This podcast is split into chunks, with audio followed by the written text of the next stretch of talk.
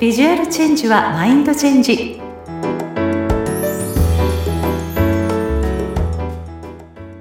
皆さんこんにちは。外見戦略コンサルタントの相原由紀です。さあ、今回はですね、素敵なゲストをお迎えして、2024年第一発素敵なお話を届けていただきたいと思います。え今回のゲストは、サクセススペシャリストの水崎浅江さんです。浅江さん、よろしくお願いします。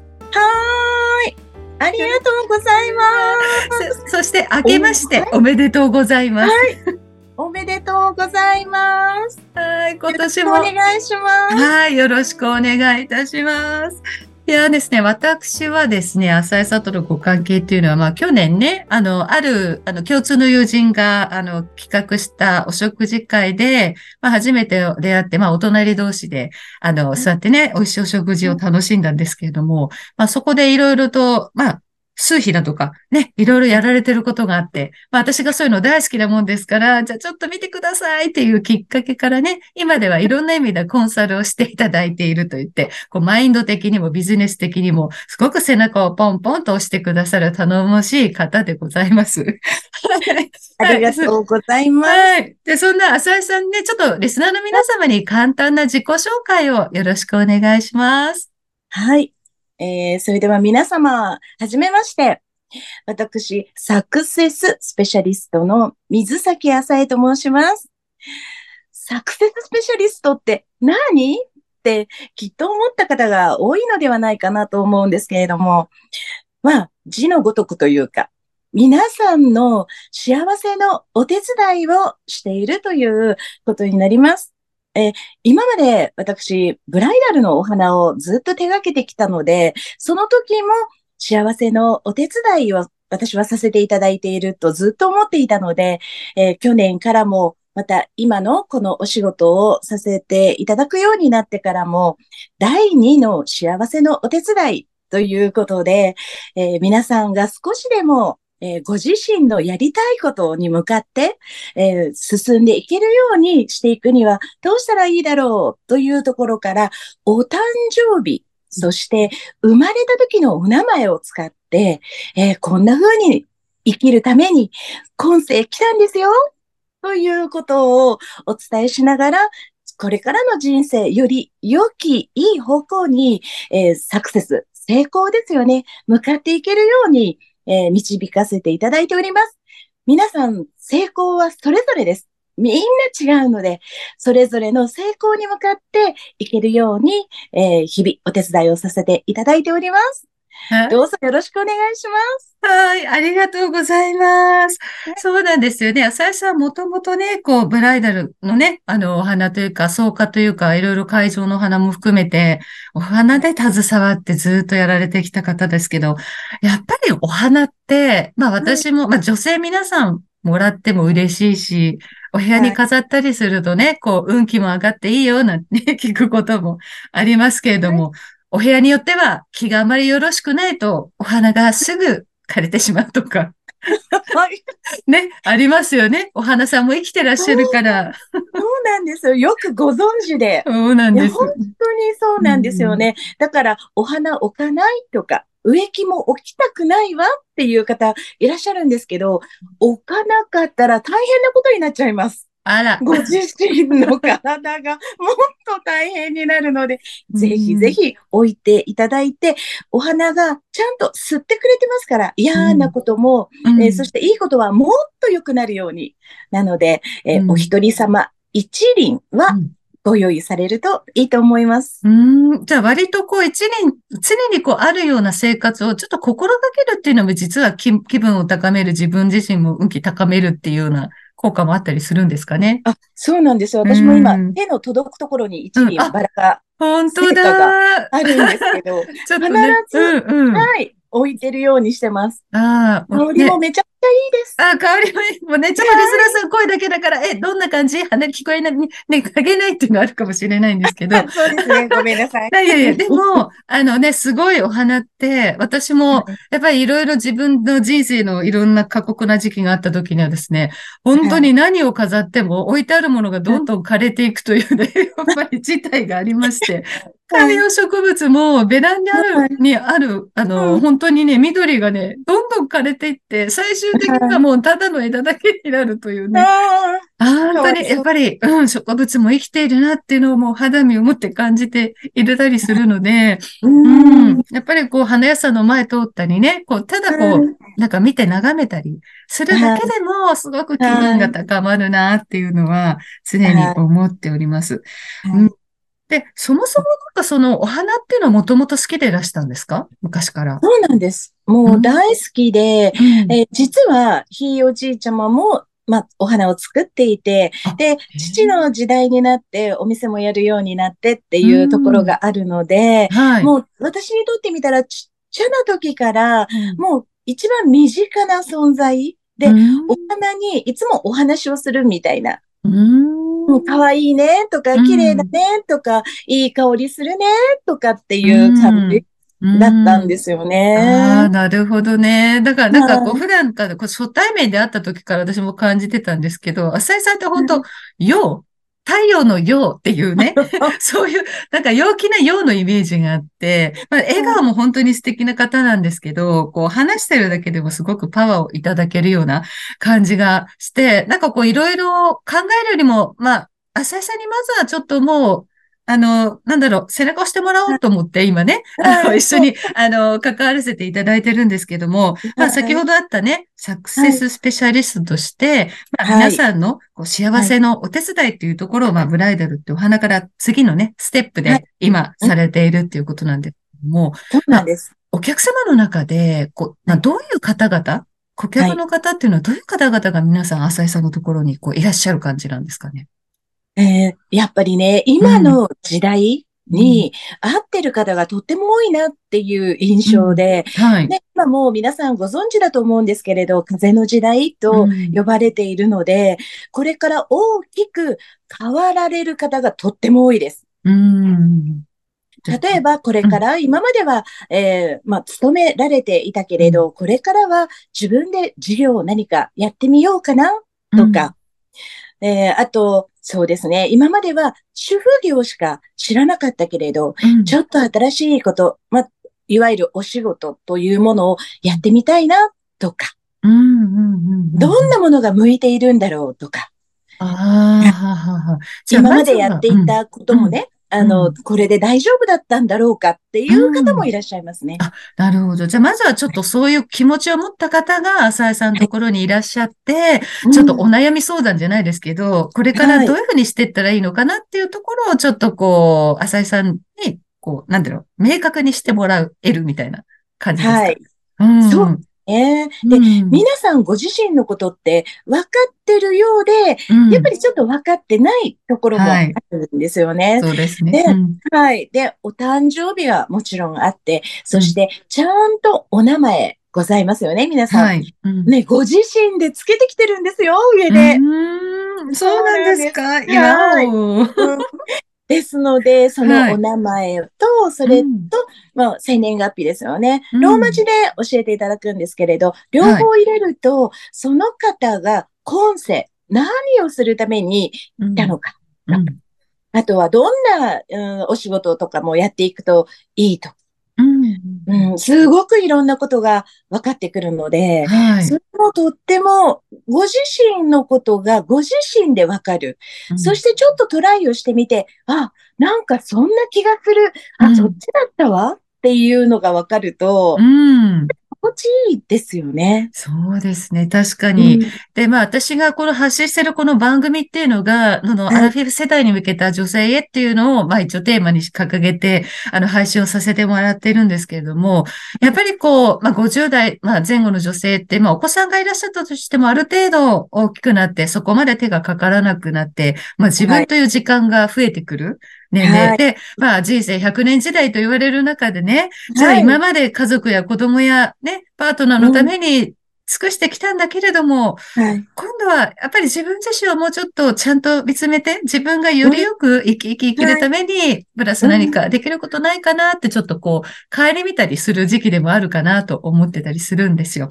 で、そんな時にね、あの、じゃあ実際何やるのなんとなくやりたいけどわからないとか、自分が興味があったものが、結局長い年月人のために意識してこう、自分が頑張ってきちゃってるので、はい。あれ？私って一体何がしたかったっけ好きだったっけとか、わ かはい。んない方もね、結構多いんじゃないかなと思っているんですよ。うん。ですねよね。若い時はこれが良かった、これが好きだったとかって言っていても、やっぱりどんどん月日が流れると、えー、これで良かったのかうなとかって思うこともね、うんやっぱりいっぱいあるだろうし、はい。うん、そしてまた新たな経験を積んでいくと、なんかこういったことにもチャレンジしてみたいっていうことも、もちろん出てくると思うので、い。うんうんうんいつもね、思うんですけど、うん今が一番若い日。あ、うん。確かに。うんそう。だから何でもやってみよう。やりたいことがあったら、やりたいことがない人でもやってみようって私は思うんですよ。やらないとわからないから、うん。やってみると次がわかるうんっ。ていう感じかな。確かに、そうですうんね。やっぱり行動するって私もすごくやっぱり意識はしてるんですよ。まあ、はい常に好奇心を持って、こう、うんなるべくアンテナを張って、はあ、なんか楽しそうとか、面白そうと思ったら、い。できるかできないかを置いといて、まずお試しでやってみるとかね。うんうん、そうそうう。ん。そう。そう、そうすると、まあ私の場合、例えば今年、お着物、着付けというものをね、あの、うん。した、あの、習ったんですよ。で、うん。着物って嫌いではなかったし、日本のね、はい文化だし、いいものだとは思ってたんですけど、やっぱりなかなか習うとかっていうまでは、ちょっと重い。腰が上がらずだったんですよね。でもまあ、あ、あるきっかけがあって、まあ友人がそういうお着物事業をしてるって中で、まあ私がうん。そのアンバサダーという形でね、関わらせていただくときに、じゃあせっかくだったら、あの、自分で着付けができるってなったらもっと幅広くなるし、まあ、自分でで自走できることでね、いろんなお出かけに着物着てってもらえたら、ね、うん。着物っていうものがさらにいろんな人に目に留まって、あの、はい。広がるから、うん。おすすめよって言われて、うん。まあ確かに、うん、そうだなと思って、うん。それをきっかけで、じゃあやってみるかっていうふうにしてやってみたんですね。そしたらば、はい。やっぱりこう、今までお着物っていうものにそんなに目を留めてなかった自分が、やっぱ着付けるようになると、あ、うん。あのお着物素敵とか、あれはどこで売ってるのかしらとか、あれもこれも欲しいとか、どうやって綺麗に着たらいいのかっていう、やっぱ意識が生まれるので、また違うこう、まあちょっと趣味というかね、そういう新しい自分っていうのが一つ増えたなと思って、あ、はいやってよかったって思いました。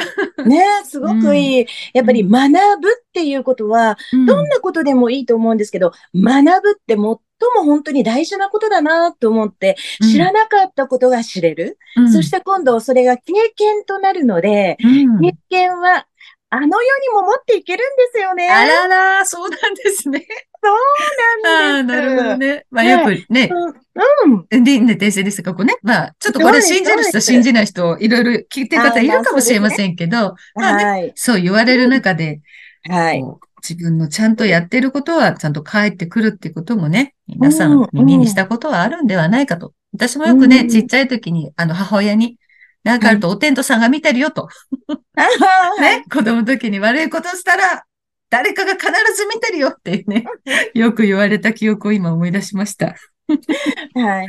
もう本当学ぶとか経験は誰も取ることはないので、何かものはなくしてしまったりとか、さよならする時があったとしても、うん、経験とか思い出、そして学ぶということは、そういったことは絶対ないですよね。うん、一緒にもうホールドして、一緒にあの世に行けるし、やっぱり誰も取ることはできない。んですよね。はい身につけるって、なんて素敵なんでしょうって私は思います。はい。確かにそうですね。こう学ぶっていうことはあまり難しく考えずに、小さなことでもいいからね、うん知る。やっぱなんか知らないことをやっぱり知るっていうことも学びですもんね。はい。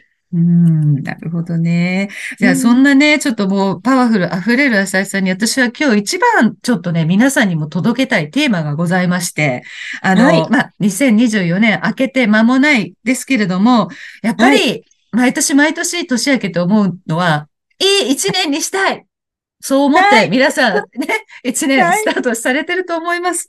なのでね、はいぜひね、浅井さんに、このはい2024年ね、運気をこう爆上げするために良いこと、まあしたらいいよっていうような習慣をね、ぜひ聞きたいなと思ってるんですけれども、はい。どんなことがあるでしょうか？そうですね。に、えーサクセス数比では2024年、うんとってもいい年になるんですよね。はい。どういい年になるかというと、はい。今までの結果が出る時になるんですよね。うん。結果。ということは、今までどんなことに取り組んで、どんな気持ちで、こう、いろんなことをしてきたのかっていう大きな結果が出る一年となりますので、えーここ、これを、まあ、なんだろう、いつも思っててもらいたいっていう、外せないですよ、これ、というものがあるんですけれども、うんまずそれは、いつもご機嫌でいる。というご機嫌。はいうんうんうんうん。これは、ご機嫌ってね、なかなか取れない時もあるじゃないですか、自分で。はいちょっと、ああって思った時に、ご機嫌よくねって言われても、ええー、っていう感じになると思うんですけど、はいで。もね、いつもどんな時もご機嫌よくしているっていうのは、とっても大事なことだなと私は思うんですよね。うん相手が、誰かがご機嫌斜めだったとしても、ちょっと自分がご機嫌のいい波動ですよね。うん要するに波動を出してると、相手もなんかそれに包まれちゃって、うんあらなんかご機嫌良くなっちゃったかな、みたいな風になれるっていう、すごいパワーも持ってると思うんですよね。はい。うんうん。こうご機嫌よくするっていうと、こう、うん、どういうふうにすればいいのって、こう、ちょっと思う人もいるかもしれないですけど、私が理解するに、こう、笑顔でいるみたいなことも、あれですか？そうです。うんその通り。うんな。るほど、なるほど。そして、笑顔は皆さん、ただでございます。そうですね、ただですね。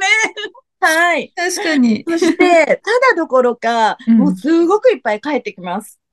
うんね笑顔の人はやっぱり相手も笑顔になってくれるんですよね。はい、確かに。だから、はい、みんなの笑顔が見ることをできるっていうのは、自分が笑顔だから相手の笑顔が見られるっていうのは、とっても素敵なことなので、自分から笑顔になるように、ピッて、ここの口角をピッてあげるだけなので、ただですよ。そして今すぐできますよ。確かにそうですね。もう笑顔は最強の武器ですからね。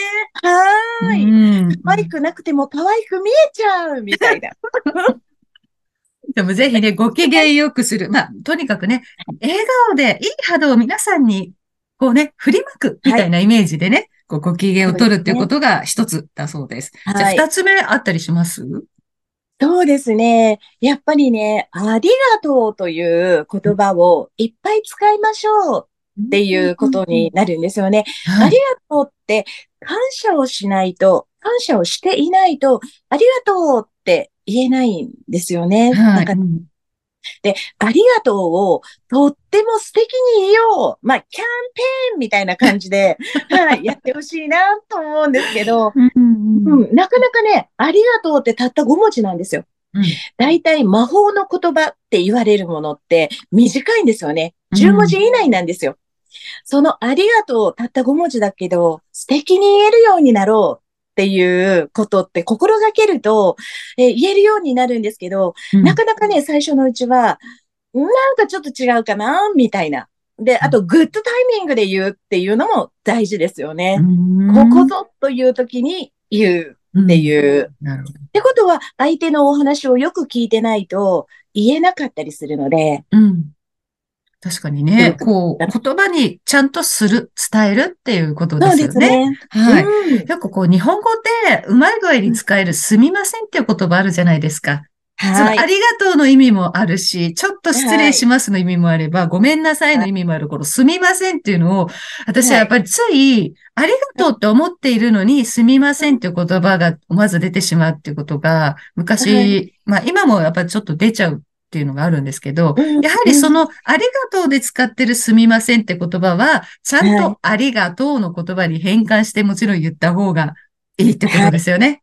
そうなんですよ。いいですか？腸をねっていうか、お腹の中に思ってるって言って、こう、切るとしますよね。うん切っても、ありがとうという5文字は出てきません。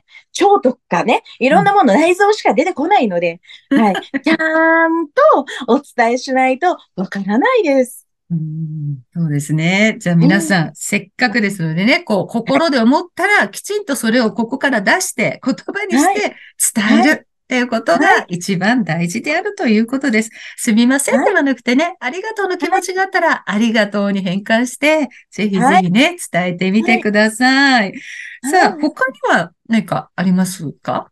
そうですね。もう、あの、この世は、うんまあ、こうね、男性の方も聞かれている方、リスナーさんいらっしゃるとは思うんですけれども、女性が、やっぱり幸運をうんつかめ取れていけるものなので、うん幸運の女神であり続けてほしい。うん女性の時代なのね、これからは特に。。ですから、女性が幸運の女神、私は幸運の女神だわって思うことによって、いい波動をやっぱり送り込んでいることになるんですよね。うん。そうすると、世界中の人たちがうん。いい波動に包まれて、ね、戦争なんかしない、うん。もう時代、早く、ね、もう本当に来て、平和で、もう暖かくて、愛に満ち溢れた、そんな風な時代になってもらいたいなっていうのを、すごく思うので、うん。女性、特に私は幸運の女神であるっていうことをうん忘れないでほし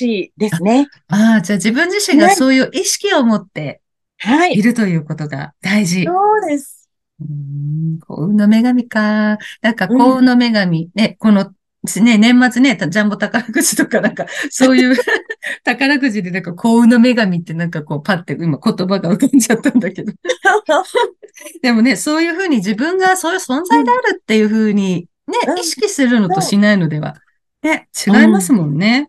そうなんです。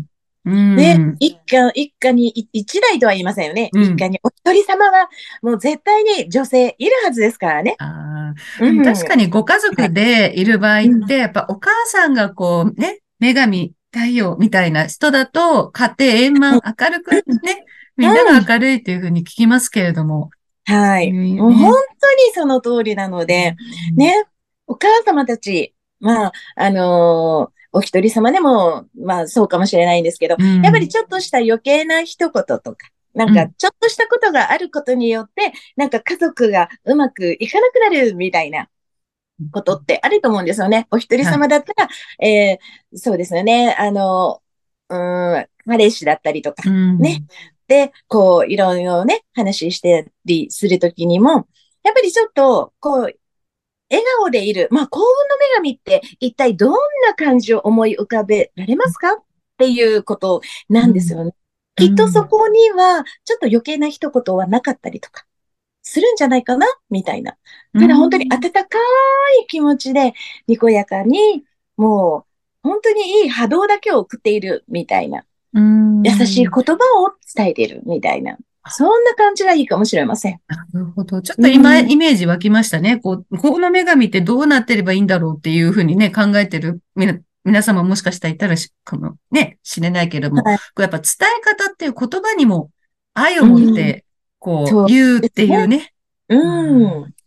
セレクトも大事。確かにこう言葉って、こう伝えるのはいいけれど、伝わるけれども、その伝え方、表現っていうので、間違った方向で伝えてしまうと、相手にとってはそれが悪く、ね、やっぱ嫌なものっていう風な捉え方になっちゃうことってありますもんね。うんそうですね。うんなので、もう投げたものしか基本的に返ってきませんから。あ手がブーメランなので、あ、うん。なので愛を一緒に届けるみたいな、そんな感じでしてもらえたらいいかなっていう気がします。う。ん、なるほど。今いろんなね、コツをちょっといただきましたけれども、やっぱりこうはい自分自身が、まあ相手にどういう愛を持って接しているか、それはね、はい。言葉がけもそうですし、心持ちもそうですし、その思いが表情の笑顔になって、そのいい笑顔が波動となって、皆さんを笑顔にして、最終的にはこう、周りを照らす、まあね、幸運の女神に自分がなっているっていうね。はい。そしてすべて全部を手に入れてるのはご自身です。みたいなね。うんうんうんうん。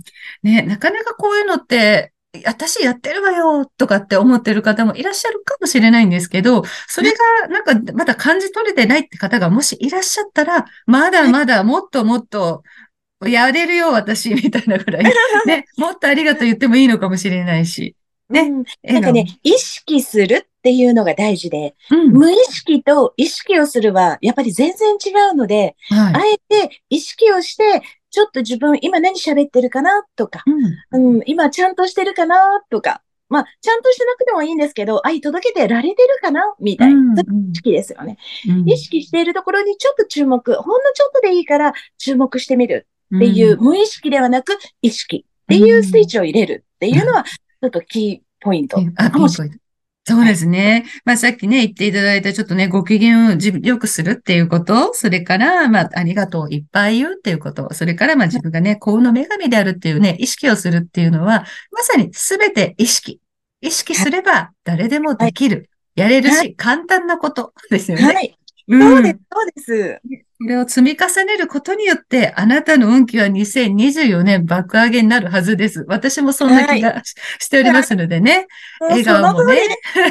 ただですから、笑顔はねは、こう、口角上げてね、年始めから皆さんに愛をね、届けていただけるような感じになれば、私も嬉しいな、なんて 思いました。あはい。りがとうございました。とんでもございません。はいありがとうございました。はい。でね、ちょっともういろいろお話を聞きましたけれども、最後にはい私がですね、イメージコンサルタントっていうこともありまして、まあ、ゲストの皆様に何か、まあ、外見的なとかファッション的な部分で何かお悩みがあれば、お悩み相談っていう形でお受けしてるんですけど、浅井さんって何かありますか、あの、私ね、うんまあ若かりし頃、まあ今でも若いですけど、はいはいはい。あの、カラー診断を受けたことがあるんですよね。はい。でうん。この時に、確か、えーサマータイプうん。ということで、はいアクセサリーのお色系はゴールドとかではなくてシルバーだったりとか、プラチナですよっていうことを。伝えていただいて、で、うんそれを思っていたので、なるべくそういったものを身につけてたんですけれども、はい。うん。あなんかちょっとやっぱり、ちょっとね、あの、年齢がいくとうん。ともに、なんか肌の色もちょっともしかして違う？みたいな感じで、うん。うん、どうなんだろう、ゴールドの方がちょっと似合ってるのかなとかって思うときあるんですけどうん、それってどういうことなんでしょう？ああ、なるほど、なるほど。それやっぱりね、カラー診断過去にされた、若い時にされたっていう方でよく言われる質問なんですけど、ね、はい。さっき言ったように、年を重ねていくと、いろいろなところにこうね、あの、なんだ、あの、トトラブルというか、肌がくすんできたりとかね、いろいろ出てきて、昔は似合ってたはずなのに、なんか似合わなくなってきたとか、そういうふうはい。にこのタイプだって言われたのに、その服の色味がどうも合わないっていうのはよく聞きます。確かに顔がこうくすみ、代謝がやっぱ悪くなってくるっていうのもあって、まあくすみ感がこう出てきたりすることによって、こう自分の今まで目目でね、見てたものが似合わなくなるっていう感覚は確かにあるんですよね。ただ、基本はですね、やっぱりはい、そのカラー診断というものは、あの、はい。基本、それが日に焼けようが、あの、はいちょっと年をね、重ねてくすんでしまおうが、基本の、あの、その、なんだろう、タイプっていうのは変わらないと言われているんですよあ。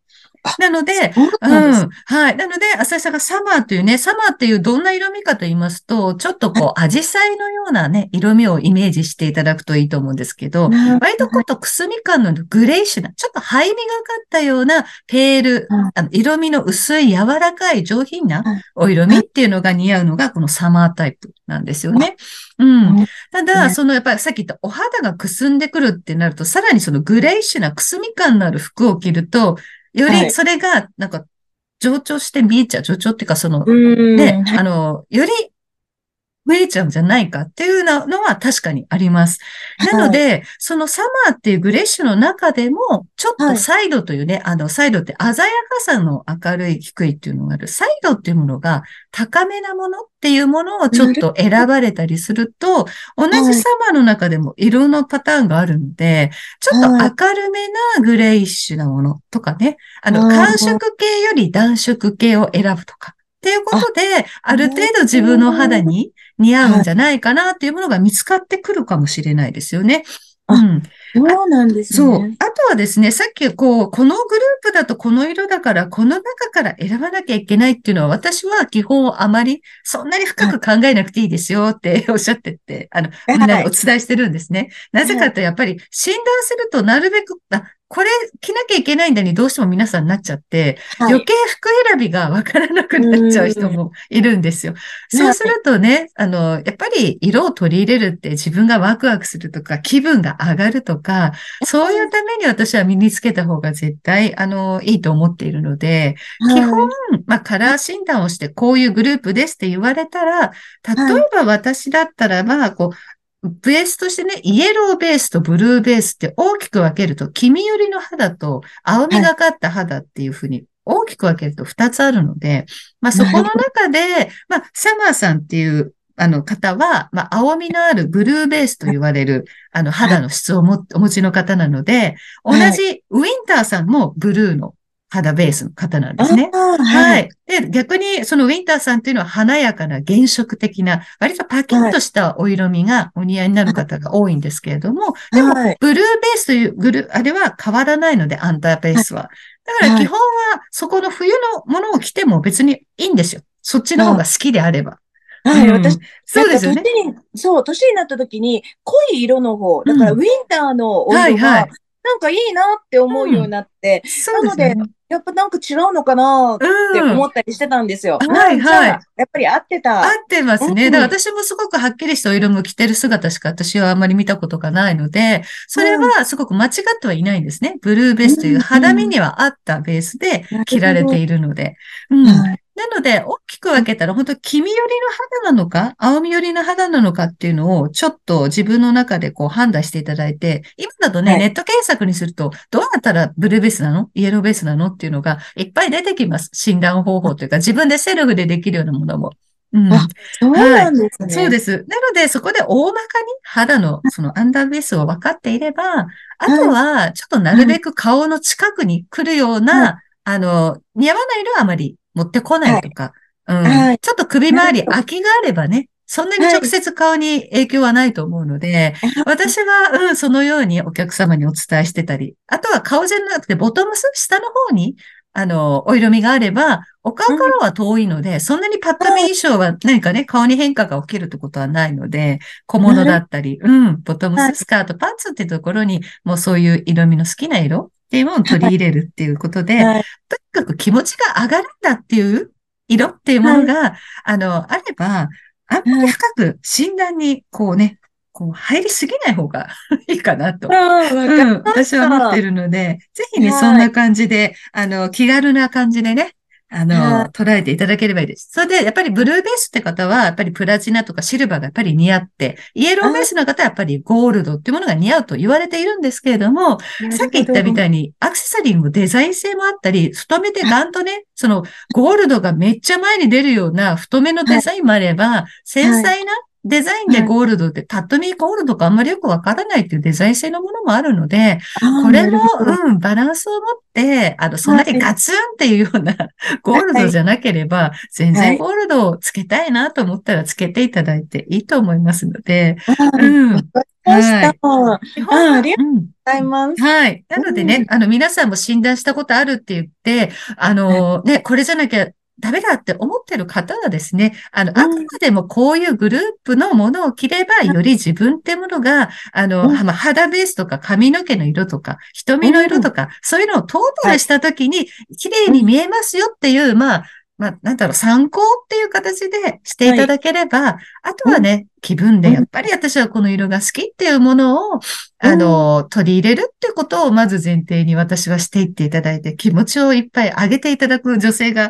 増えていただくことを 望んでいるのでね、うん。はい。今日のあったようにやっぱ笑顔になれるっていうね、うん。そのための色の取り方、取り入れ方っていうのも、で、今年ちょっと新たにチャレンジしたいなんて方は、ちょっと小物からとか、ね、下の、ね顔から遠いところにちょっと色を持ってくるっていうことをしたら、はい。さらに爆上げ、自分もね、気持ちも高まって、笑顔も増えるんじゃないかなと思います。はい。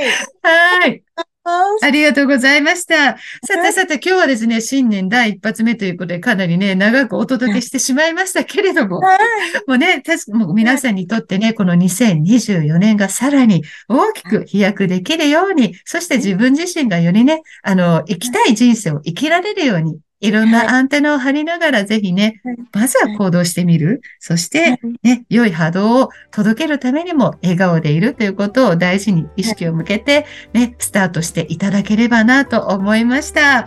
はい。ありがとうございました。ありがとうございましで、た。本日はサクセススペシャリストの水崎浅江さんをお迎えして、本当にね、2024年運気を爆上げするお話たくさん聞いたのでね、ぜひ皆さん実践してみてください。浅江さん、はいありがとうございましたありがとう。ございました。それではまた。はい。